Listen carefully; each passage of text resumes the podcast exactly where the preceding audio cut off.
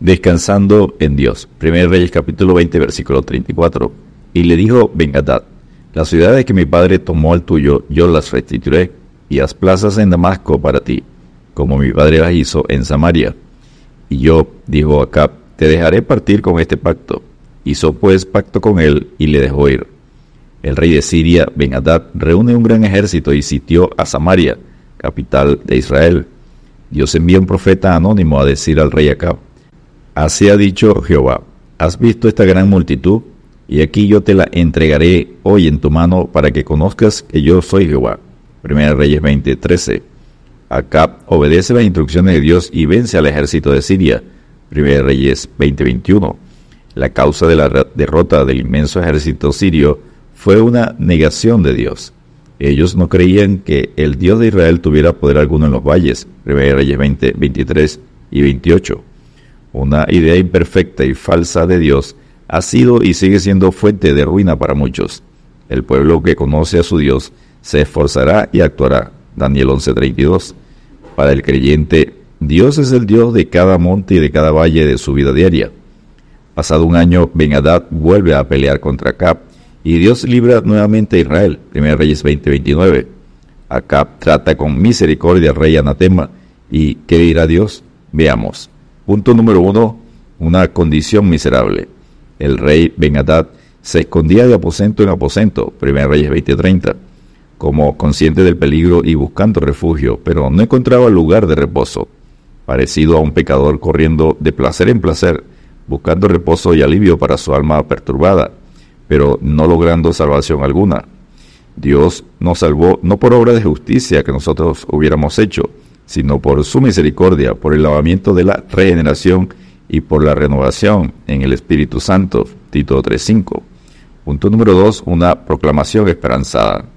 Hemos oído de los reyes de la casa de Israel que son reyes clementes, 1 Reyes 20:31. Estos siervos de Ben-Hadad que habían oído estas buenas nuevas no las ocultaron al ansioso Ben-Hadad, sino que se las comunicaron en el acto. ¿No hemos oído nosotros que el rey del cielo es clemente y que se deleita en misericordia y está pronto a perdonar? Estamos ocultando las buenas nuevas de salvación a las almas sedientas como los cuatro leprosos samaritanos según de Reyes 7, versículos 8 al 10. Punto número 3, una intercesión con propia humillación. Ciñeron pues sus lomos con silicio y pusieron cuerdas sobre sus cabezas y vinieron al rey de Israel y le dijeron, tu siervo Ben-Hadad dice, te ruego que viva mi alma. 1 Reyes 20, 32. Al interceder por Ben-Hadad, estaba intercediendo por uno que había perdido el derecho a vivir por su abierta rebelión. Aquellos intercesores se identificaron con el culpable, por el que intercedían. Los creyentes debemos orar por los que no conocen a Dios y estar orando en todo tiempo, con toda oración y súplica al Espíritu, y velando en ello con toda perseverancia y súplica por todos los santos. Efesios 6:18. Punto número 4. Una revelación alentadora. Acab respondió, si él, Benadad, vive aún, mi hermano es. 1 Reyes 20:32. Cuando Acab llamó hermano a aquel que había sido su enemigo, fue como abrir de par en par la puerta de la gracia y de la misericordia a los intercesores. Ellos tomaron la palabra de Acab y sacaron provecho diciendo, tu hermano Ben-Hadad vive. Y él, Acab, dijo, y, y traerle. Estos impíos dan ejemplo de interceder por los enemigos de Dios, buscando su perdón y reconciliación. Creyente, ve tú y haz lo mismo. Punto número 5. Una reconciliación pacífica. Acá recibió a Ben-Hadad, y él le hizo subir en un carro, en Reyes 20:33. Poco antes estaba luchando contra el rey de Israel y ahora ha sido reconciliado con él, teniendo comunión con él en su propio carro. ¿Y qué dirá Dios? Porque ¿qué compañerismo tiene la justicia con la injusticia? ¿Y qué comunión la luz con las tinieblas? ¿Y qué concordia Cristo con Belial? 2 Corintios 6, versículo 15. Punto número 6, restitución voluntaria. Le dijo Ben Hadad, las ciudades que mi padre tomó el tuyo, yo las restituiré 1 Reyes 20:34. Ahora, salvo por la gracia, devuelve a Cap lo que le había sido quitado. Si la gracia salvadora del Señor Jesucristo nos contriñe, demos nuestros cuerpos en sacrificio vivo, santo, agradable a Dios. Romanos 12:1. ¿Qué pagaré a Jehová por todos sus beneficios para conmigo? Oh Jehová, ciertamente yo soy tu siervo, siervo tuyo soy, hijo de tu sierva tú has roto mis prisiones. Salmo 116. Versículos 12, 16 y 17. Punto número 7. Una consumación bienaventurada. Acab hizo pues pacto con él. Primero Reyes 20:34. Hicieron un acuerdo para buscar el bien mutuo. O pactó con el anatema. ¿Qué dirá Dios? ¿No hay también un entendimiento mutuo entre el pecador salvado y el Hijo de Dios?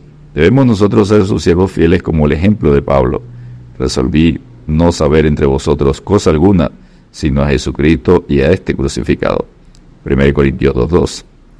Punto número 8. Más misericordioso que Dios. Hasta aquí todo parece estar bien, pero cuidado. Dios libró a Acab del ejército sirio para probar a Acab y a Siria que él era el único Dios. Acab quiso ser más misericordioso que Dios, perdonando y liberando a Ben el rey anatema. Y Dios habló enviando juicio con un profeta que le dice, así ha dicho Jehová, por cuanto soltaste de la mano el hombre de mi anatema, tu vida será por la suya y tu pueblo por el suyo. 1 Reyes 20:42. El rey Saúl fue también desechado por perdonar y liberar al rey anatema, Agab, rey de Amalek. 1 Samuel 15, versículos 28 al 33. En la próxima batalla, Acab perderá la vida. Se disfraza para evitar la muerte decretada por Dios, pero una flecha lanzada al aire traspasará su disfraz. Primera Reyes 22, versículos 29 al 40. Líderes, pastores, cuidado, con querer ser más misericordioso que Dios, transándose con el anatema. Descansemos en Dios porque el que no amare al Señor Jesucristo sea anatema. El Señor viene. 1 Corintios 16, 22. Dios te bendiga y te guarde.